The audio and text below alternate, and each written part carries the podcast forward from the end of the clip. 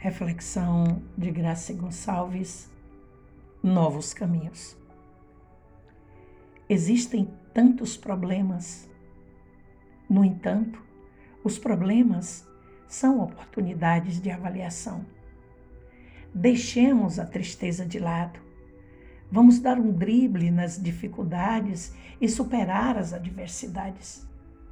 Renovemos a confiança, a esperança em dias melhores Mantenhamos a certeza do amparo do cancioneiro da Palestina. Enfrentemos os desafios, montemos estratégias, saiamos da zona de conforto. Busquemos novos caminhos.